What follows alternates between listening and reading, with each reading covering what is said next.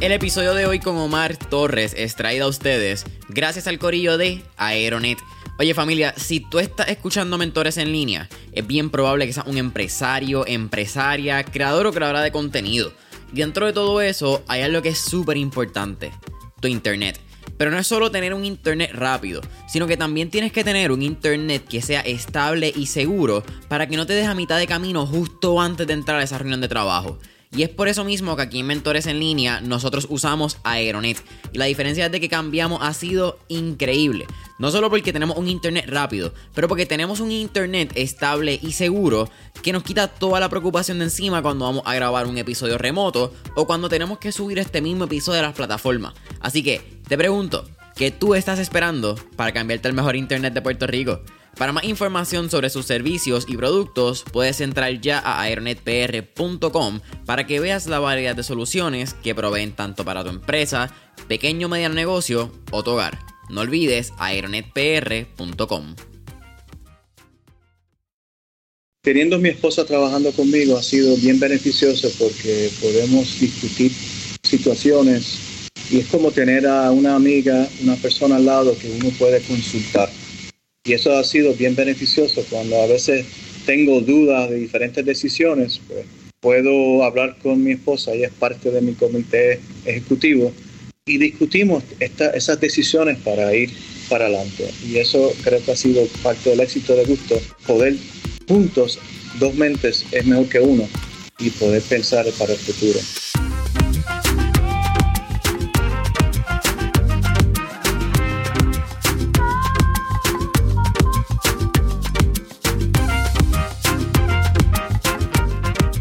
¿Qué es la que hay familia? Mi nombre es Jason Ramos y bienvenidos a Mentores en línea, un podcast donde hablamos con los empresarios e influencers responsables por las marcas más destacadas, para que así conozcas quiénes son tus mentores en línea.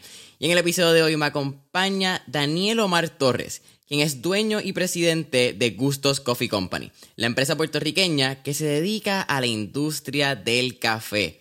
Daniel, ah, Daniel o Omar, ¿cómo prefieres? Actually, y bienvenido al podcast. Eh, hola, bienvenido, un placer conocerte, Jason. Eh, Omar es eh, básicamente mi nombre oficial que todo el mundo me llama por Omar. Ah, pues, nos fuimos Omar Torres, ahora sí, dueño y presidente de Gustos Coffee Company. Oye, hermano, un, absoluto placer, realmente el placer es mío. Lo que han hecho en Gustos es increíble, como te estaba diciendo. Y, y entender cuánto tiempo llevan en la industria antes de que el café fuese la moda que hoy en día, me parece bien interesante. Pero entonces, quizás por empezando por ahí mismo, ¿qué significa el café para Omar Torres? Para mí significa una sonrisa eh, y en gusto nosotros queremos crear momentos especiales y con el café. Y creo que eso es parte de nuestra cultura puertorriqueña, de ser servicial, de, de ofrecer el café cuando la gente llega a la casa, inmediatamente deseas un café. Me acuerdo de niño cuando se pasaba en la montaña, vivía yo en Río Grande, ah, en la Ciénaga Alta, y me acuerdo visitando las casas y era lo primero que me preguntaban, hasta de niño me preguntaban. Así que en gusto lo que queremos hacer es llevar el café puertorriqueño a nivel mundial, traer ese reconocimiento que se ha perdido a través de los años y regresar a los años de, gloria, que eran los 1890, 80 por ahí, donde Puerto Rico era uno de los exportadores de café más grandes a nivel mundial. Y eso se ha perdido a través de los años por muchas razones, huracanes, etcétera. Y estamos donde, pero hemos visto ahora un cambio en la industria, hemos visto la juventud eh, enfocada y motivada por el café puertorriqueño y hemos visto en los últimos 20 años, desde que nosotros empezamos, cómo el mercado ha cambiado cuando antes se pagaba 50 centavos por un café, un expreso en las panaderías, donde gracias a otras compañías grandes que vinieron y cambiaron la, cambiaron la mentalidad de lo que es un café especial, lo que es un café cappuccino y el, lo, qué es lo que se debe cobrar por ese tipo de calidad. Y hoy en día eso ha ayudado a muchos coffee shops a abrir y a nosotros poder cobrar por un café especial. Ah, y no es caro realmente, es, es lo que uno está, es como el vino. uno puede comprar un vino de 3 dólares, pero igual uno de 200. Y tiene que ver con la calidad, el manejo del producto, cómo se, eh, se, se, limpia, cómo se, se mezcla, cómo se, se, maneja ese producto para llevarlo al cliente. Y, y al final, eso que hacemos en gusto, queremos ver que cuando todo lo que nosotros hacemos, que cuando al final el cliente recibe nuestro café y lo pruebe, le dé una sonrisa, que puede, un momento de, yo lo miro como un momento de ritual y un momento de estar en conexión con Dios uh, y estar espiritualmente un momento de paz y crear esa sonrisa. E, eso es bien cierto y que cool que uses la palabra ritual, porque para mí el café es un ritual. Levantarme por la mañana, prender el grinder, oler el café fresco, eh, es bien lindo. Como que puedes poner una musiquita, lo que sea el mood, una salsa, bossa nova, eh, hasta reggaetón, si tenemos gente que le gusta el reggaetón escuchando. Y eres tú con una máquina de café y un aroma. Es, algo bien lindo de verdad. Al que, al que le gusta, ¿verdad? Hay gente que simplemente prende el café, máquina y se lo toma. Pero como tú dices, simplemente varía. Y tú mencionaste que desde chiquito el café había formado parte de tu crecimiento. ¿De chiquito tú también pensabas que ibas a terminar en la industria del café o era parte de, como están mencionando, de la cultura familiar y, y de tus vecinos? Sí, eh, lo más que me acuerdo es mi mamá que tenía que tener su café todas las mañanas y era obligatoriamente, y eso no lo entendía. Pero fue más eh, con el tiempo y crecimiento y cuando me casé con mi esposa, que ella es mi, mi mano derecha en el negocio, no, no pudiera hacer justo lo que es hoy en día si no fuera por, por la combinación y el esfuerzo de ella también conmigo, que hemos podido crecer el negocio. Ella tenía una cafetería en la avenida Muñoz Rivera y cuando nos casamos quería hacer un negocio junto con ella y descubrimos el café y ahí fue donde empezamos en 1999 desde nuestro garaje de casa eh, empezamos nuestro negocio poco a poco creciendo eh, pautidamente eh, paso a paso con mucho cuidado buscando cómo hacer lo correcto y tratando de no sobreextendernos y siempre enfocado en el, en el servicio. Yo vengo también de la experiencia de Michigan State, como dijiste, que vengo de Hotel and Restaurant Management. Mis padres eran los dueños, sí, mi, mi mamá era es mexicana, descendencia mexicana, y mis padres fueron los dueños de Panchitas en Puerto Rico. Entonces, no sé si no te acuerdas de Panchitas, no. pero Panchitas era en Plaza de las Américas había una tienda donde está Taco Bell hoy en día y también teníamos una barra, digo, no era barra, era cuando abrimos era mexicano y servimos alcohol al lado de Interamericano. Eso se convirtió en una barra después. Básicamente, mucha gente que se puede acordar de esos días. Eh, y eso es la, la trayectoria mía con eh, mi esposa, que tengan, tenemos esa, esa relación al restaurante. Pues por eso el, servicio, y entendía cuando entré el negocio café, quería dar un servicio excelente para los restaurantes, porque yo he estado en esa situación donde se me daña el equipo y, y saber eh, y qué, qué, uno hace cuando se te daña el equipo, cómo, a quién tú llamas. Y eso era algo importante para mí, asegurarnos que nuestro servicio iba a ser de excelencia para ayudar a nuestros clientes a ser exitosos y poder darle, si se rompe la máquina, que queremos estar allí lo más rápido posible para que ellos puedan seguir vendiendo. Tú acabas de mencionar Gustos nace eh, junto a tu esposa, que es Grisela León, en el 1999. Eh, quiero que sepas que ese es mi año de nacimiento. Así que Gustos tiene lo mismo que yo tengo de vida, que es súper impresionante. Pero ¿cómo fue esa visión original cuando, cuando nace Gustos? ¿Cuál era el plan original? ¿Y de dónde sale el nombre? El plan original era tener un negocio con mi esposa, como te dije, pero obviamente cuando eh, nos involvimos en la, industria del café, es una industria tan inmensa y con tantas cosas bonitas como el, aroma, uno va aprendiendo más y más, que realmente se convirtió como en mi parte de mi sangre. Y ha sido una pasión desde ese entonces seguir creciendo y seguir eh, creciendo el negocio para mejorar y seguir como, como te dije, llevar nuestro café a nivel mundial. Eso es la meta, eso es algo que, que nos motiva, eh, ser embajadores del café puertorriqueño. Y la otra pregunta es... No te preocupes, el nombre, ¿cómo sale Gustos? Ah, el, Gustos realmente nos gustó porque es como que cuando uno conoce a alguien le ofreces el café y es como mucho gusto y podemos compartir con el café. Ah, también, uh, sí, básicamente esa, esa es la razón. Estamos hablando del 1999, hace 22 años donde la industria del café no estaba quizás en este apogeo que vemos en el 2021, como tú también mencionaste. Yo creo que también ha habido una distintas olas del Third Wave Coffee Movement. Entró ya como el 2008. Hemos visto quizás como el café selecto se ha convertido en algo que cada vez la gente busca más por ese ritual. Pero en los inicios de gustos en el 1999, ¿cuán complicado era explicarle a la gente que ustedes vendían un café premium, un café de mayor calidad, cuando en aquella época, aunque yo no estaba en esa época, pero imagino que no ha cambiado mucho, que era pues tus marcas tradicionales de lata de supermercado que costaban uno o dos dólares quizás? Bueno, una de las cosas que nos dimos cuenta que teníamos que enseñar al público, entrenar al público para que pudieran entender la importancia del café y la diferencia del café. Por eso nosotros fuimos uno de los primeros que establecimos un, un salón dedicado a la, educación.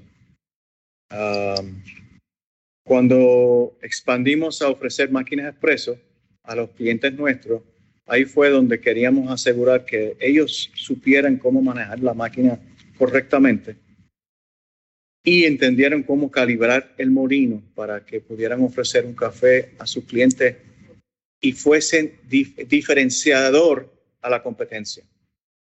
Y hemos visto, sí, he visto del, el comienzo de ese movimiento, eh, cómo la gente, los baristas, siempre nosotros hemos apoyado a los baristas desde el comienzo. Hemos sido los, sponsors de todas las competencias de baristas desde el comienzo, desde creo que éramos los, los primeros que, que auspiciamos. Igual en ese momento estaba Encantos, pero también nosotros ayudábamos y auspiciábamos a los baristas en ese entonces. Básicamente, creo que esa es la esencia. Y ha sido bien lindo ver el crecimiento del movimiento de barista. Ah, creo que también esa educación que nosotros hemos ayudado al pueblo, igual que a otros también educando al pueblo, hemos visto ese cambio de, de la población listo y dispuesto a pagar por la calidad y notar la diferencia de un café comercial y un café especial. Tú acabas de mencionar eh, que ustedes empezaron a traer máquinas expreso, empezaron a distribuirlas. Y, quizás una, una tangente antes de la misma pregunta. ¿Qué prefiere, Rancilio o la Marzoco? Cada uno tiene su propósito, ¿verdad? A veces lo miro como que el, puedes llegar a, en un carro, puedes tener un Mercedes-Benz o un Rolls-Royce, o puedes guiar un Toyota. Los dos te van a llevar al mismo sitio, pero obviamente cada uno implica y manda un mensaje. La Marsoco manda un mensaje que si vas a gastar eh, y vas a invertir en una máquina de esa calidad, pues obviamente deberías asegurarte que el café vaya acorde con esa, con esa inversión que uno hizo. Ah, así que los que conocemos de café, si veo una máquina Marsoco, eso me manda un mensaje a mí que esta persona es dedicada a la calidad, que está buscando y debo saborear un café excelente en su negocio. Y son una chulería. No hay cosa más linda que una línea mini, tú verla en un counter de una casa y saber que lo que ese shot que viene por ahí es puro oro. Ahora, eso no, eso no desprecia Rancilio. Rancilio es una tremenda máquina. Es, eh, tiene muchos features que ayudan tremendamente a hacer café excelente y, y realmente es, es, un workhorse. Uh, yo escogí Rancilio porque el, apoyo que me daba la compañía de Italia. Y segundo, eh, averigüé y vi que la máquina, eh, toda máquina se va a dañar, pero yo no quería dedicarme a máquinas que se dañan. Yo quería máquinas que, fueran dudaderas, que no tuviera que ir a cobrar a clientes un servicio. Es más, lo menos servicio que tengo que dar, mejor todavía. Eh, el punto mío es vender café, no dar servicio a equipo. Ah, y la Rancilio, de verdad, tiene unos features que siempre mantiene la temperatura, eh, es bien fuerte con los bajones de luz que tiene, eh, porque está diseñada para la, toda Latinoamérica y, y, le hicieron de forma que aguanta ese tipo de bajones. wow. Ah, no puedo hablar más de, de, la calidad de Rancilio, de verdad que es, es tremendo. También Rancilio ahora tiene una nueva línea que se llama Specialty, que tiene boilers independientes para cada grupo y es bien interesante porque uno puede jugar con la temperatura de la extracción del café y puede cambiar la temperatura de la extracción durante la extracción. Wow. Y eso puede cambiar el sabor del café totalmente. De hacer, de resaltar acidez o resaltar dulzura en la extracción. Wow. Wow. Y, eso también es bien interesante, quizás hablando un, poco porque el café también es como el vino, tiene ciertas notas, tiene unos perfiles de sabores. Y, yo creo que es bien interesante porque mucha gente a veces prueba un café y no saben, como que no pueden notar esos perfiles. Y yo creo que también es algo que uno aprende. Eh, no es de la noche a la mañana que tú vas a coger un café como la montaña, que vaya hoy exquisito, y vamos a hablar de la taza de oro. Pero si tú vienes de, un, de una marca comercial, brincar a eso, no va a ser de la noche a la mañana que tú vas a identificar esos perfiles uno tiene que ir educando poco a poco ese paladar, entendiendo las notas, entendiendo quizás el caramelo, el chocolatoso, un poquito más. También el tostado, si es medio oscuro, medio oscuro. es un mundo bien interesante. ¿En qué año ustedes abren el primer coffee shop? Eh, honestamente, me, las fechas se me, se me complican y se confunden, pero realmente entiendo que abrimos el primer coffee shop en el 2010, pienso, o de, 2000, creo que mejor dicho, 2012. Ok, wow, so pasa mucho después de que ustedes ya habían empezado como compañía.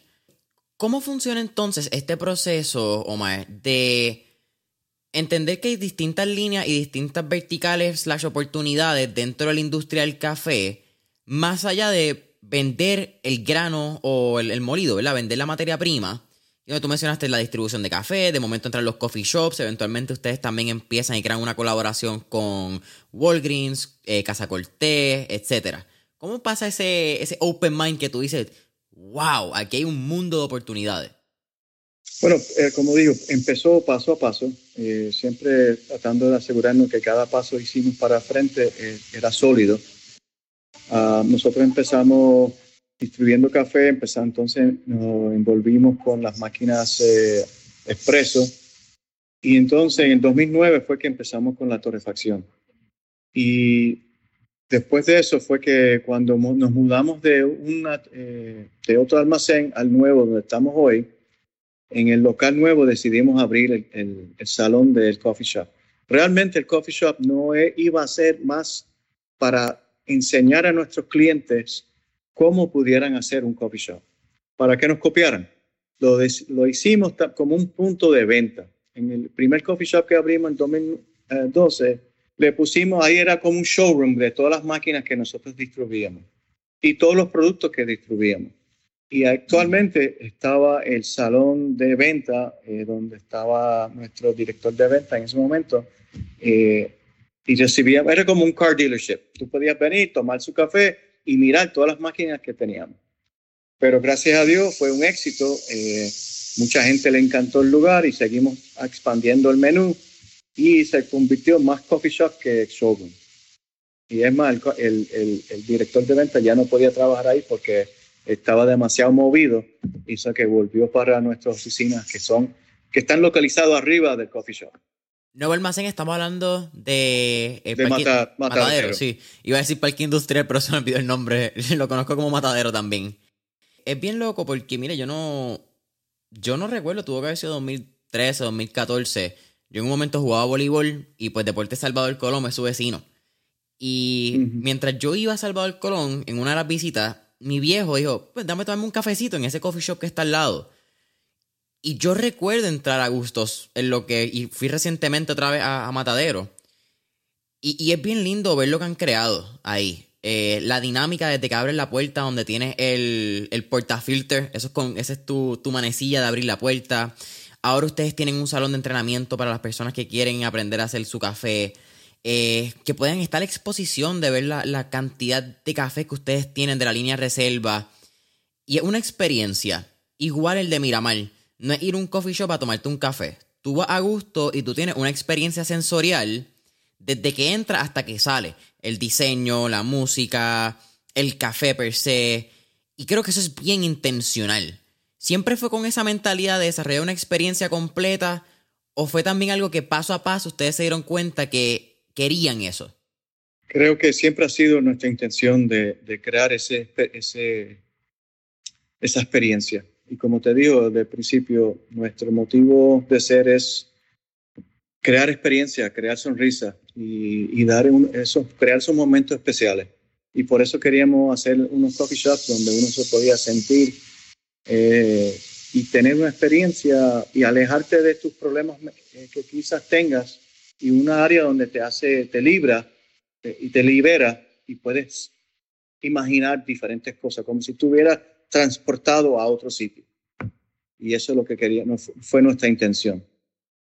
Eh, me acuerdo cuando decidimos abrir en Miramar, en ese entonces eh, no había negocios en Miramar y escogí el lugar principalmente porque me encantaba la parte de afuera, que pudiéramos crear un área de, con la brisa que hace allá, frente. Y esa, esa experiencia de poder sentarte, eso lo me lo imaginé en mi mente antes de, firmar el contrato ahí para abrir, era, wow, aquí se puede crear una experiencia bella de tomar café aquí al aire libre y por eso fue que decidí abrir ese, ese local donde realmente en el medio de construcción y no, ve, no yo no veía a nadie pasar por la calle. Y dije, estoy loco, esto va a ser un éxito, va a ser un fracaso, porque no ve, yo no veía a nadie caminar por el área. Pero gracias a Dios, eh, creo que ese, ese local y el edificio ha sido bien exitoso, se ha formado como un, un punto de, de ir a disfrutar eh, café. Llega un momento en el crecimiento de nuestra empresa familia, donde la única forma de seguir creciendo de manera escalada y sostenible es si comenzamos a automatizar. Lo que sucede es que cuando estamos automatizando hay tantas variables que considerar, son tantos proyectos que te vienen a la mente, y esto es sin contar la cantidad de innovaciones que pueden haber para tus actuales procesos y procedimientos dentro de tu empresa. Entonces, ¿Qué pasa cuando tu equipo necesita ayuda de los expertos en automatización y no saben a quién llamar? La respuesta es JC Automation. JC Automation es una firma de ingeniería con sobre 24 años de experiencia sirviendo a la industria de las ciencias vivas con sus procesos y procedimientos de automatización, control industrial y manejo de datos. Su conocimiento técnico y vasta experiencia está disponible para cualquier empresa que necesite personas, herramientas y los procesos que han implementado para ayudar con sus necesidades diarias de automatización. JC Automation son los expertos que tu equipo necesita. Y no te preocupes del tamaño del trabajo, porque ningún proyecto de automatización es un proyecto pequeño. Llámalos hoy al 787-716-4872 o visita su página web www.jcapr.com. Nuevamente, llámalos hoy al 787-716-4872 o visita www.jcapr.com. Y creo que tú acabas de mencionar lo que es bien interesante, que es que se ha convertido en un lugar, en un lugar de ir a tomar café. No es que pasas y dices, ay, me voy a tomar un café sino que Gustos se ha convertido en esencia de yo quiero ir a, al Gustos de Miramar a comprar café, a tomarme un café. Y eso es bien poderoso, porque toma una visión cuando no había una visión quizás colectiva en ese momento, que habla mucho de tu confianza y, y confianza, ¿verdad? Tú también lo dijiste, como que mira, yo no sé si esto va a funcionar o no, pero confiaste lo suficiente en esa visión y en ese sueño y pues se dio, no sabemos cómo, ¿verdad? Porque es, quizás son tantos puntos que suceden a la vez, pero llegamos a eso y es bien lindo. Gracias. Yo siempre creo que cuando uno hace las cosas correctas y lo hace a nivel con el detalle, eh, como Disney World, ¿quién pensaría que la gente iría a Disney World? Pero eh, lo hizo con tanto detalle, con tanto esfuerzo, que sí, se convirtió, se convirtió en, en, un lugar donde la gente quiere ir. Ah, y eso fue mi intención, eh, aseguré de hacerlo correctamente eh, sin esquimar nada, asegurar que mi visión se cumpliera. En el 2014, ustedes presentan por primera vez, si no me equivoco, lo que es la línea reserva de gustos. ¿Cómo fue ese proceso y la toma de decisión de decir, mira, sabes qué, vamos a sacar una línea un poco más exclusiva, una línea donde el grano es selecto, donde es un specialty coffee full top of the line? Entonces, ¿cómo fue ese proceso de seleccionar las fincas que iban a ser parte de ese colectivo? Bueno, interesante. Tú mencionaste al principio, cuando empezamos a hablar, que no todo el mundo, y es más, yo tampoco entendía la diferencia de los sabores de todas las áreas de Puerto Rico. Eh, al mi desconocer cuando empecé el negocio, eh, pensé que, bueno, el café de Puerto Rico todo tiene que saber igual, ¿verdad? Pero a través del tiempo, ir creciendo en el café y aprendiendo más y más, sí me di cuenta que sí hay sabores diferentes por microclima, por altitud. Ah, el café de Lares sabe diferente al café de Yauco, por la altitud, porque la altitud es bien importante en la calidad del café. Ah, y también depende cómo el, el agricultor lo maneja.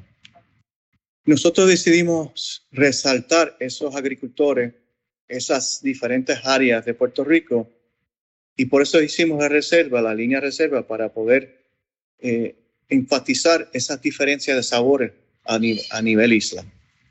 Ah, y también cuando encontramos esos agricultores en cada región que pudiéramos contar en la calidad y la consistencia de su producto, fue cuando lanzamos Reserva. A lo largo de los años, incluyendo la línea Reserva, han habido unos cambios en el diseño y en la imagen de gustos. Ha ido evolucionando poco a poco. ¿Cómo es y cómo ha sido ese proceso de alteraciones y ediciones de la imagen? Quizás también entendiendo que cada año y cada imagen que pasa es una versión nueva de gusto y no frustrarse quizás con la versión anterior del diseño. Porque creo que el, diseño siempre es algo que uno busca como que la perfección, como que esto no. Pero también hay una línea bien fina entre la perfección y lanzarse al mercado cuando no sea tarde y que sea en, en ese tiempo correcto. Nosotros hemos jugado con el diseño de nuestro, nuestra marca me acuerdo un cliente me dijo que no debería cambiarlo porque eso era mi esencia, pero creo que nosotros hemos jugado con el cambio y realmente no le tengo miedo a cambiar el, diseño. Ah, creo que es algo de, para jugar y, y creo que a la realidad hemos visto eso pasar con muchas compañías que siguen cambiando su, su como Google, a veces lo cambia los colores y hace diferentes cosas basado en en, eh, en lo que está pasando en el mundo. Ah, ah, no sé, me gusta ser creativo y cambiarlo a vez en cuando. Ah, no sé, es algo que creo que quizás tiene que ver como queremos ser creativos y buscando cosas nuevas, pues también lo aplicamos a la marca y no nos da miedo cambiar la, la marca a vez en cuando, hacer cambiar el diseño. Quizás no inteligente, pero no, no nos importa, queremos hacerlo.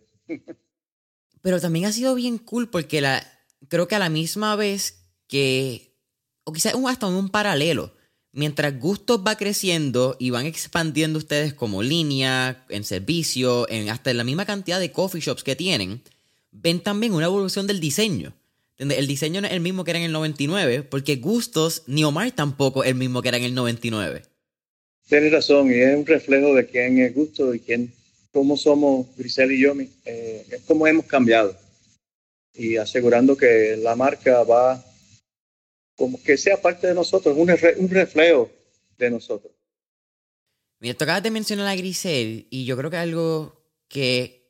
E-, ¿Ella tiene background en negocio, en términos de, educación? Ella tiene un... Uh, estudió en negocio Sagrado Corazón. Ah, súper ok. Entonces, ¿cómo ha sido el proceso de ambos? Eh, uno, y quizás hablando ya un poco más de la relación negocio y de ustedes, ¿cómo separan, pues, gusto su día a día, ustedes como pareja, esa relación? Y entonces, ¿cómo ha sido el crecimiento de ambos en aprender a delegar, aprender a reclutar nuevos managers para las tiendas?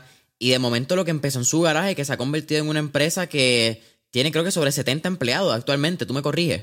Sí, hemos, ya hemos tenido hasta 100 más de 100 empleados. Obviamente la pandemia ah, ha sido difícil. He perdido ventas ah, por la pandemia, ah, pero no seguimos eh, creciendo, aunque en estos momentos seguimos buscando clientes y, seguimos creciendo. Ese proceso de, de, pandemia, creo que lo podemos hablar un poquito al final, bueno, o quizás podemos entrar también, porque no es el primer evento que lo impacta a ustedes. En el 2017 hubo un evento que y nos impacta todo y el huracán María. Pero particularmente a la industria del café fue un golpe bien grande.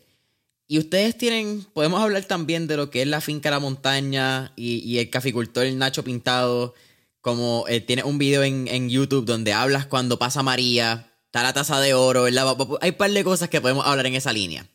Pero, ¿cómo fue para ustedes? ¿Cómo fue el evento del huracán María? Pero más que nada, ¿cómo lo pasan? ¿Cómo se levantan ayudando a otros caficultores también?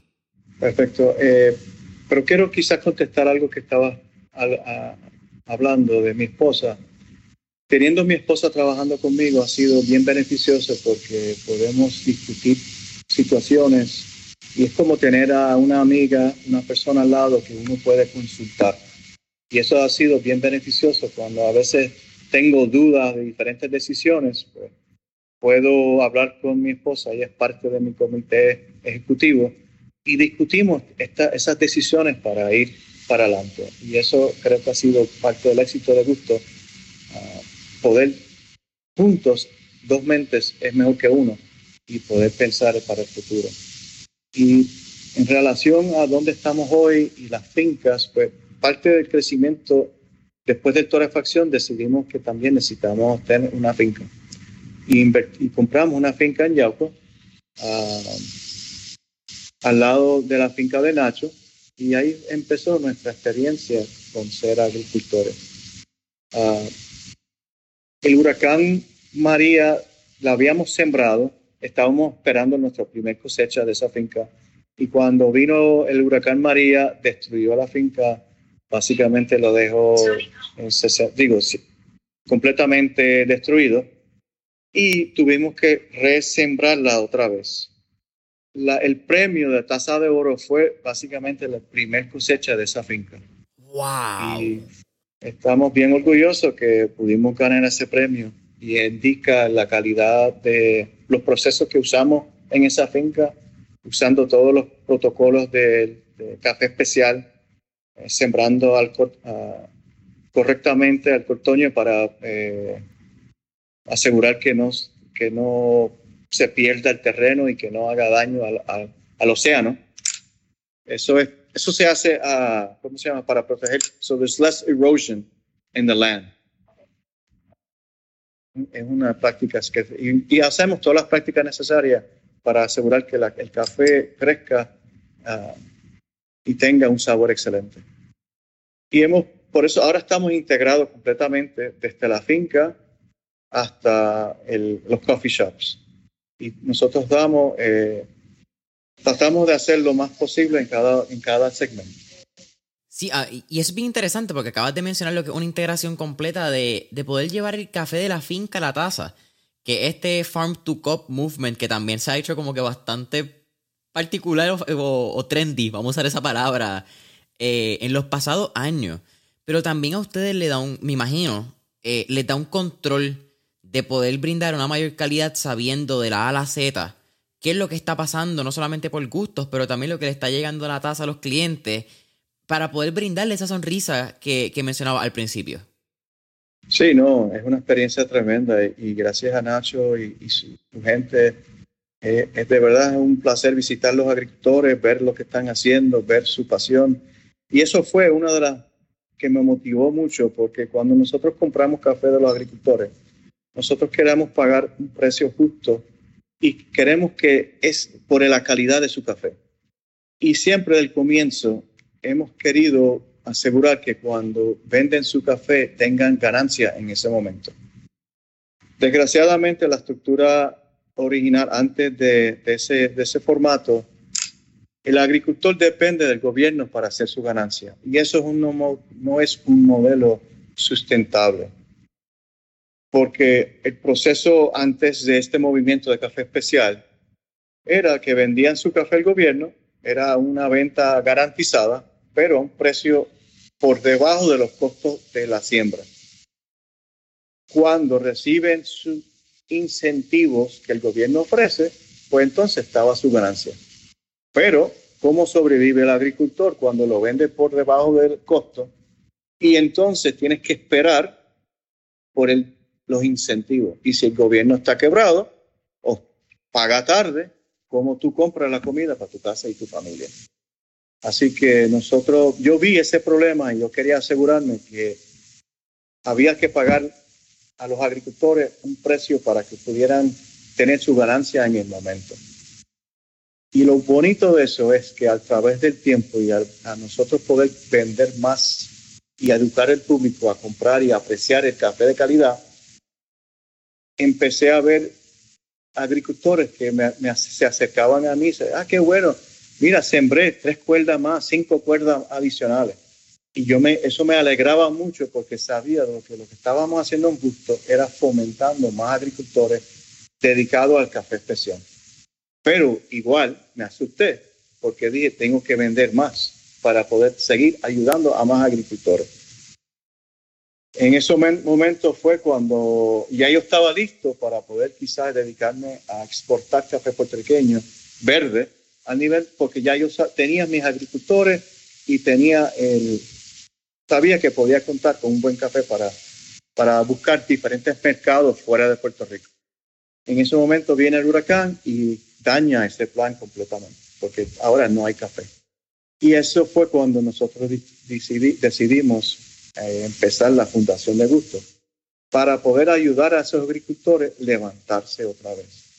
Especialmente me motivé mucho cuando después del huracán, con un amigo mío de Estados Unidos que empezó a buscar fondos para las Islas Vírgenes y me, me, fue un proyecto bien lindo donde gente de Estados Unidos enviaba eh, cajas de productos esenciales, jabón, eh, comida, latas de comida, cualquier cosita en cajas de, eh, enviadas por flat rate.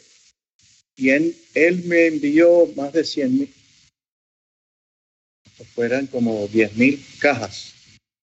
Tengo que averiguar, pero creo que fueron más, de productos de, que llegaron aquí y todo eso se repartió en las áreas de Yauco a los agricultores.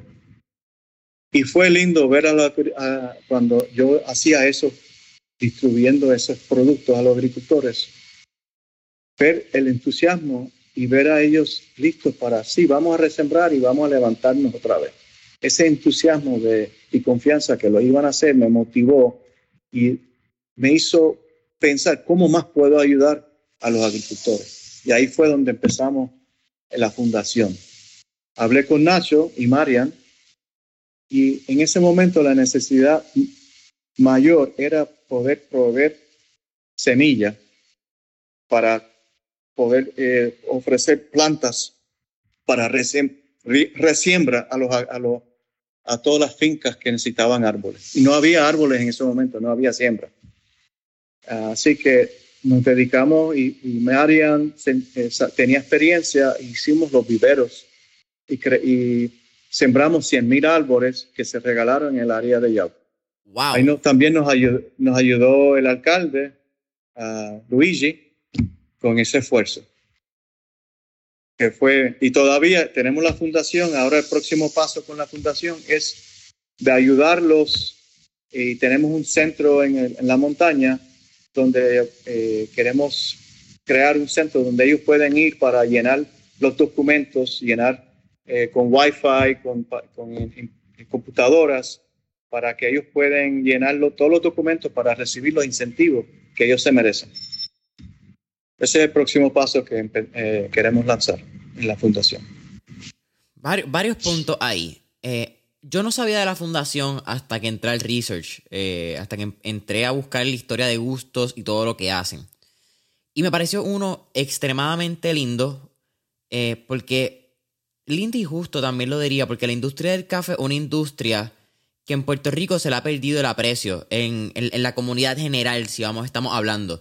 La gente no entiende el proceso del café, no entienden lo, difícil, si vamos a hablar de un café selecto, un café premium, lo importante que es el secado, lo importante que es recoger la semilla particular. Esto no es que tienes una máquina y la máquina coge todas las semillas de café, sino esto es mano a mano, cogiendo las maduras, cogiendo las semillas correctas. Y se olvida que son manos puertorriqueñas que lo están haciendo. La gente toma el, el café y, no se dan cuenta. Pero más que nada, y, aquí me trae una curiosidad, Omar, ese sentido de, que del café de, de comunidad ¿Tú crees que se lo puede adjudicar también a, ese sentido de comunidad que veías en tu infancia, que rodeaba el café a tu vecino y a tu mamá, cómo se apoyaban? Aunque en, dos áreas completamente diferentes, pero el sentido de comunidad y pertenencia alrededor del café sigue estando. Sí, en la montaña la gente son bien humildes y les gusta ser, servicial y verlos trabajando. De verdad, recoger café es, es un arte. tienes que no todo el mundo lo puede hacer. Yo lo he hecho y lo que yo me tardo conseguir un almud de café lo hace una persona con experiencia eh, en media hora. Y yo me tardé dos horas y, de verdad es, un, es bien difícil. Y eso no se aprecia y eso es una cosa que, que en gusto queremos apreciar a todos los agricultores, especialmente los recogedores, porque es, un, es, algo bien difícil que ellos hacen. En, háblame un poco de lo que... Ajá, disculpa, me mano. No, no, y es lindo verlos cuando ellos cogen su break. He visto algunos que tienen su café y cuando cogen su, su break, brequecito, ahí se sirven su café por la mañana y se toman su café y después vuelven a seguir cogiendo café. ¿Cuántas tazas de café al día se toma Omar?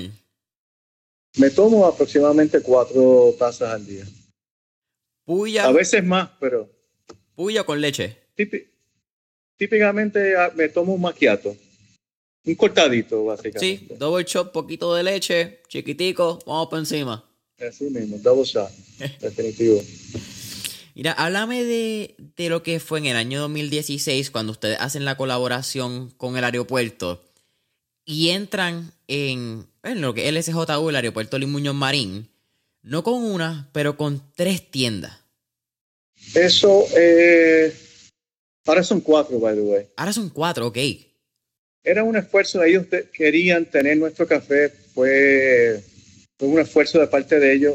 Era difícil para mí porque soltar mi marca en el aeropuerto y no tener el control completo era un poquito difícil, pero decidimos que sí, era un buen movimiento uh, para ayudar a tener el café nuestro, café de calidad en el aeropuerto. Y y actualmente el café, cuando empezó eso, creo que había unos clientes, no me acuerdo quién eran, eh, unas líneas de área que, aéreas que querían quizás una marca más reconocida, una marca de, fuera de Puerto Rico.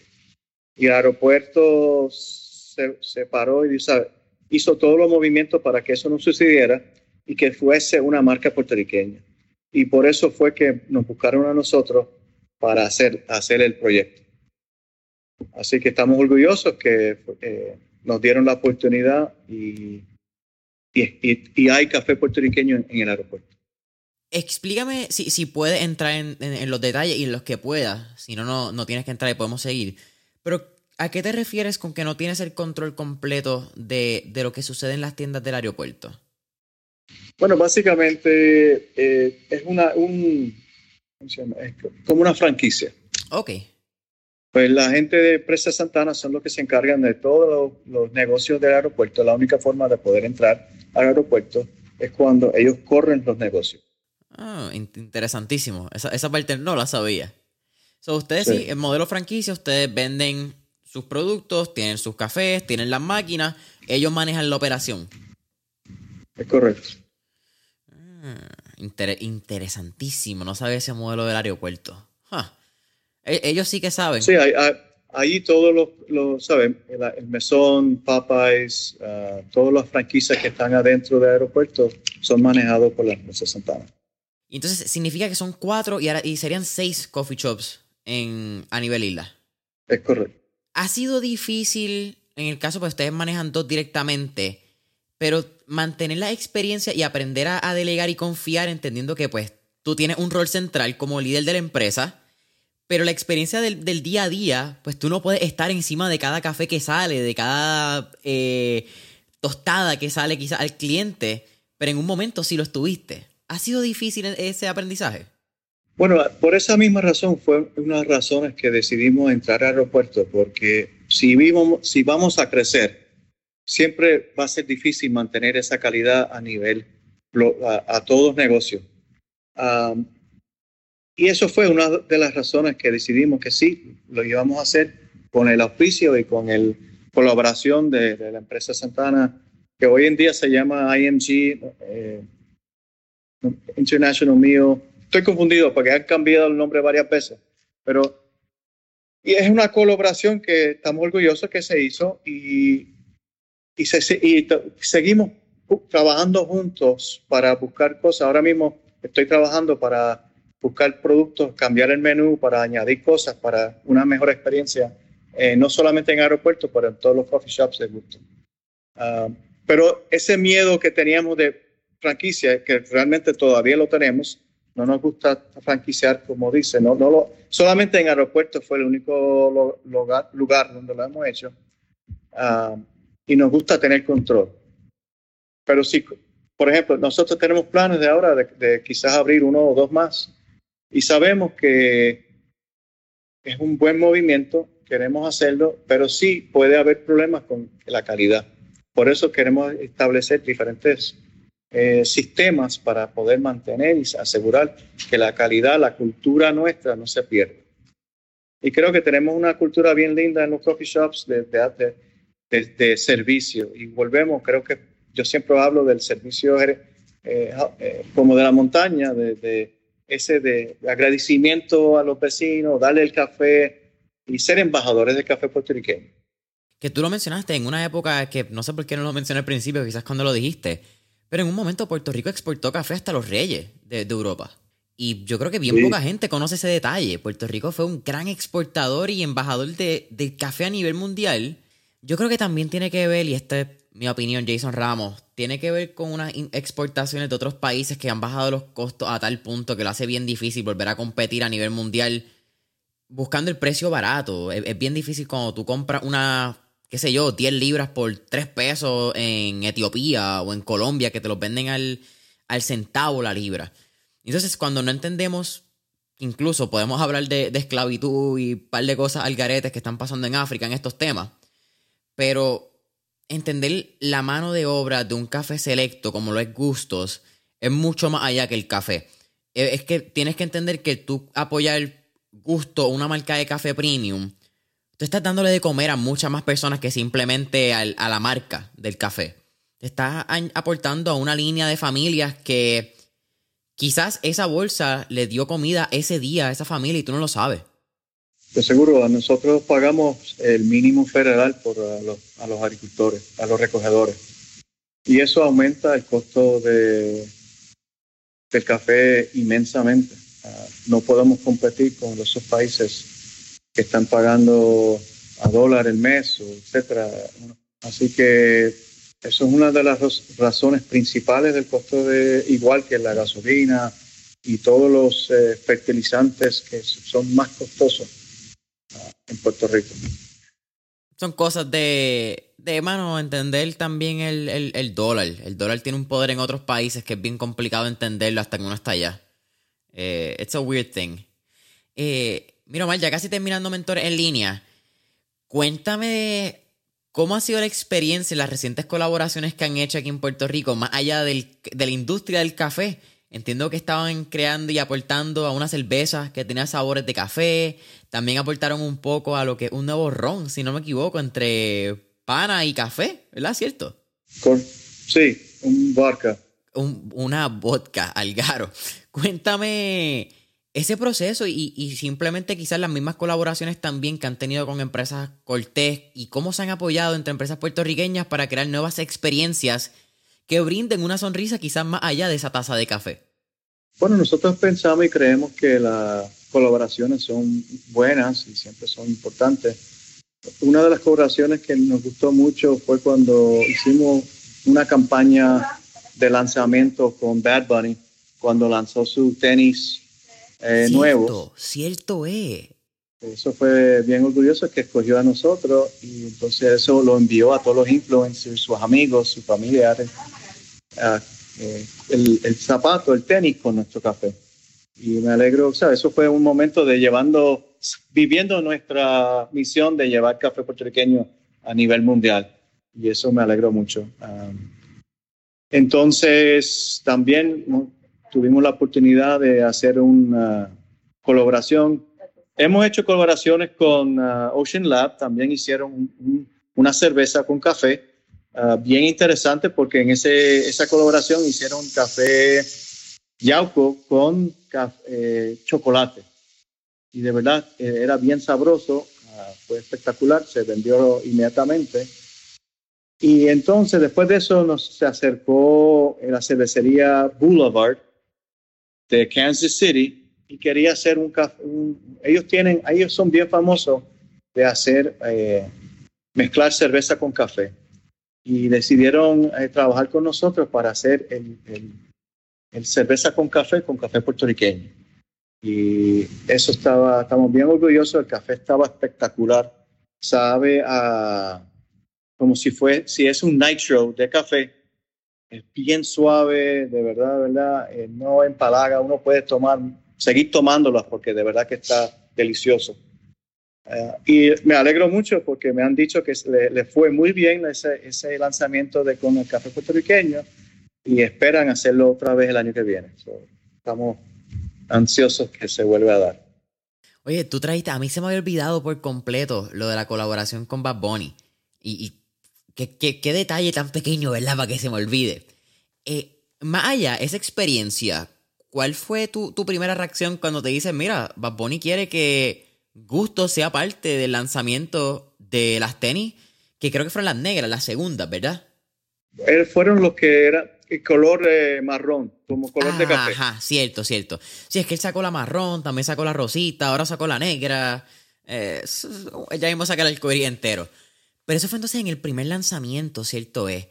¿Cómo, ¿Cómo fue esa experiencia, verdad? También entendiendo el fenómeno eh, artístico y global que ha sido Bad Bunny y que reconozca gustos como pues, a ese mismo nivel de, internacional y de reconocimiento que tienen eh, como marca de café local. Bueno, realmente recibimos la llamada y, estábamos, no sabíamos para quién era, pero sí nos dijeron que había un artista que interesaba hacer una colaboración con nuestra marca. Ah, no sabíamos quién era, así que le enviamos todos los porremones, les digo, todos los detalles para poder hacerlo. Y de repente recibimos llamadas de Estados Unidos de la agencia que está manejando el lanzamiento.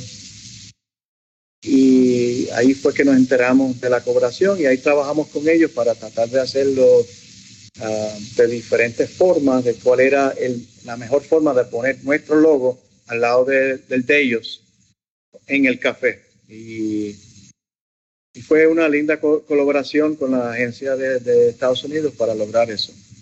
Ah, le enviamos café para que lo probaran y si hubiese sido más tiempo, quizás pudiéramos haber hecho algo más, pero, pero el tiempo no, no nos limitó en algunas ideas que, que habíamos discutido, pero fue de sumamente orgullo que, esa, esa, que nos cogieron a nosotros. Mira, Mael, ya estamos casi llegando al final de Mentores en línea. Siempre al final hacemos cuatro preguntas de fuego. Así que vamos por encima. Pero si me deja un momentito, ah, eh, también la colaboración con eh, Mutiny Barca. Es una colaboración de una compañía de Santa Cruz, St. Croix, en las Islas Vírgenes. Y eso me gustó hacerlo porque sigue siendo un, alguien, para mí, lo veo local, porque es una isla eh, cercana de nosotros y ellos querían hacer un, un vodka con café puertorriqueño y nos juntamos, le envié el café, le encantó y, y ahí sí así fue que empezó. igualmente me acuerdo cuando hicimos Boulevard, yo también tuve que enviar el café a ellos y también igualmente le encantó y ahí sí fue que se aprobó el, el, proyecto. Tú también trabajaste unos años, si no me equivoco, en la Isla Vírgenes, ¿cierto? Manejando unos mercados allá.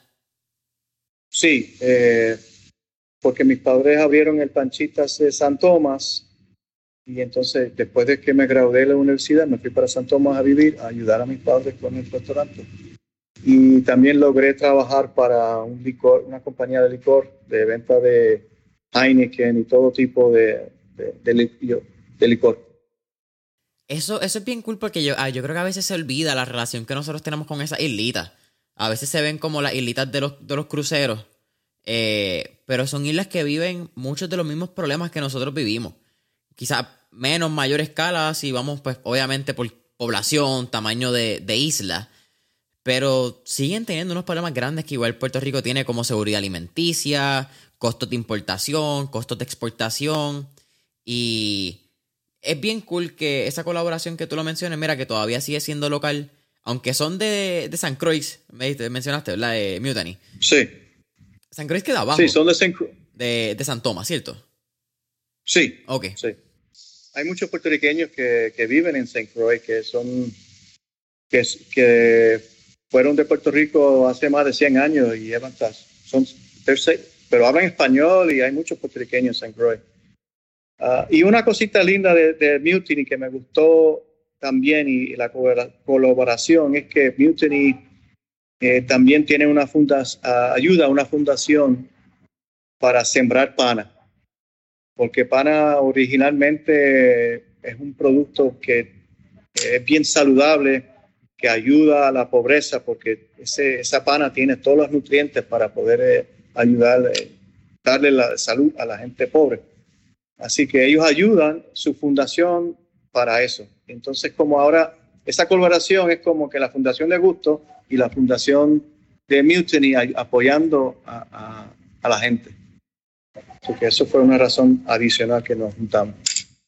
Y eso es bien importante, y más en esas islitas también reciben huracanes. Y hay que entender que nosotros recibimos mercancía de Estados Unidos, pero esa gente no recibe mercancía directa. Esa gente, la mercancía llega a Puerto Rico normalmente y después brinca a esa islita. Y que tengan una seguridad alimenticia, por lo menos en, con la pana, y como tú estás diciendo, un superalimento eh, y extremadamente rico en nutrientes, minerales, macronutrientes en general, eh, es bien lindo. Porque tenemos que hacer y aportar nuestro granito de arena a estos problemas que realmente podemos controlar dentro de una manera u otra. Sí, seguro hay, que ayudarnos una... Son, nuestros hermanos. Así mismo es. Mira, Mal, ahora sí, casi terminando Mentores en línea. Ah, siempre hacemos cuatro preguntas al final. Preguntas de fuego, casi rapiditas. Así que, vamos para encima. Vamos. La primera. Si pudiéramos montarnos en este trip de Back to the Future y tener un DeLorean.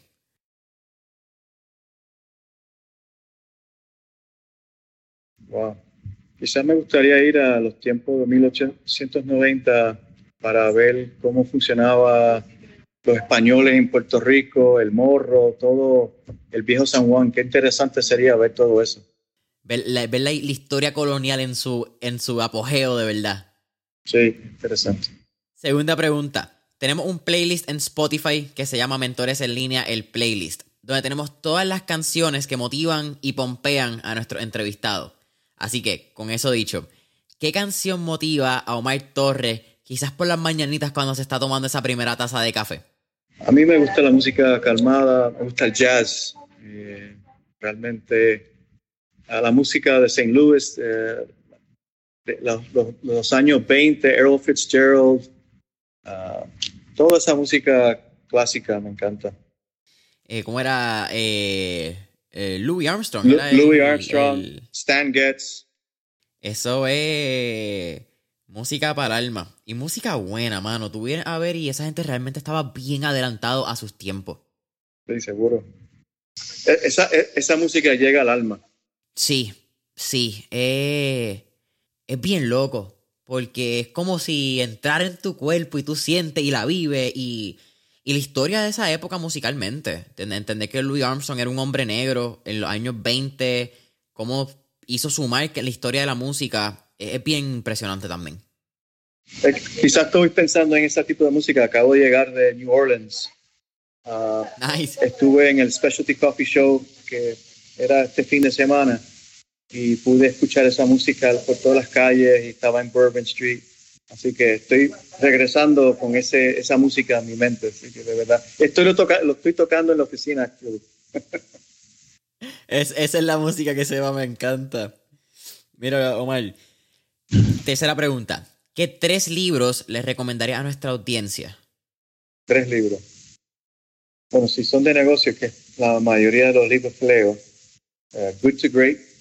Uh, de Jim Collins. Quizás el libro de Zappos, no me acuerdo ahora mismo. Delivering Happiness. Delivering Happiness, exacto.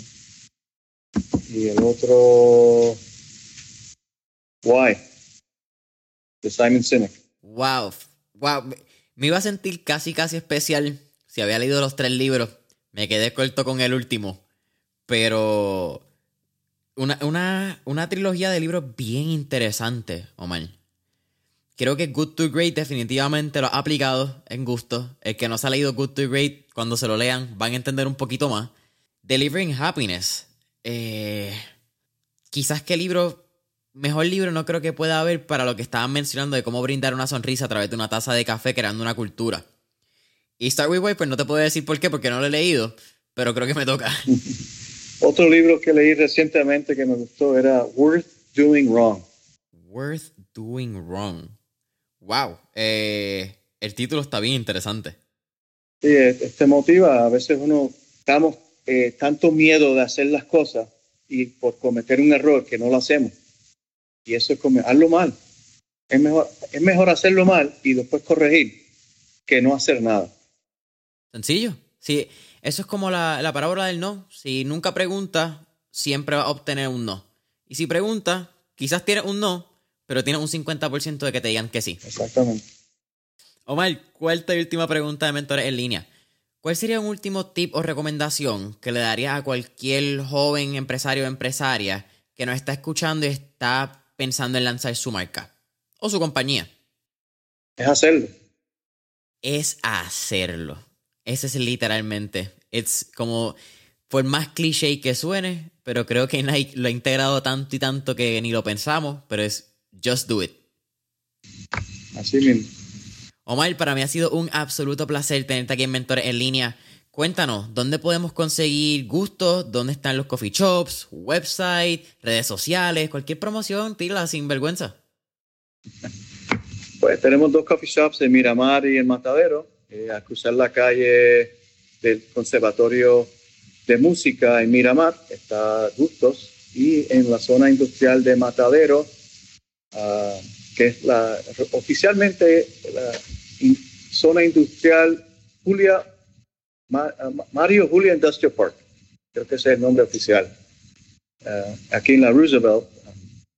Puedes comprar nuestro café online en cualquier parte de Estados Unidos. Eh, igual hacemos entrega en Puerto Rico a toda la isla. Y tenemos nuestras clases. Si a alguien le interesa saber más de café, aprender, tener una carrera en el café, de ser barista. Eh, nosotros, nuestra academia de café ofrece todas las clases, certificado de la Specialty Coffee Association, es una academia certificada de Specialty Coffee, es un Premier Campus, eso significa que está que tiene todos los productos, todo el equipo necesario para entrenar igual que los entrenadores de nosotros, son certificados, tienen su certificación de Specialty Coffee para ser entrenadores. Wow, eh, eso es algo que yo mismo voy a buscar. Aunque no, no me interesa tener una carrera como barista, sí me interesa que mi café sepa de barista. Eso, ese es mi ritual. Tenemos diferentes clases, tenemos clases para gente como ustedes, homeowners, ah, que tienen máquinas como la Rancilio, la Silvia. Ajá. Eh, ofrecemos clases para que ellos puedan utilizar esa máquina y sacarle el mejor provecho y hacer un café excelente. Eh, tengo en el bucket list y en las metas una línea de la Marzoco, una línea mini. Eso es la, de la casa que sooner or later va a llegar, porque eso tiene que pasar. Así que, Omar, para mí ha sido un absoluto placer tener aquí, tenerte aquí en Mentores en línea. Gustos Coffee Company, eh, gustoscofico.com, ¿verdad? Sí. Gustoscofico.com. Gustos Coffee Co, si no me equivoco, también en Instagram. Y familia Mentores en línea. No olvides darle eh, subscribe, campanita, para que te lleguen las alertas de los nuevos episodios en YouTube. Dale subscribe, deja tus reviews y comentarios, cinco estrellitas en Apple Podcast, follow en Spotify. Y hasta la próxima. Gracias, Jason. Pasó un día. Salud.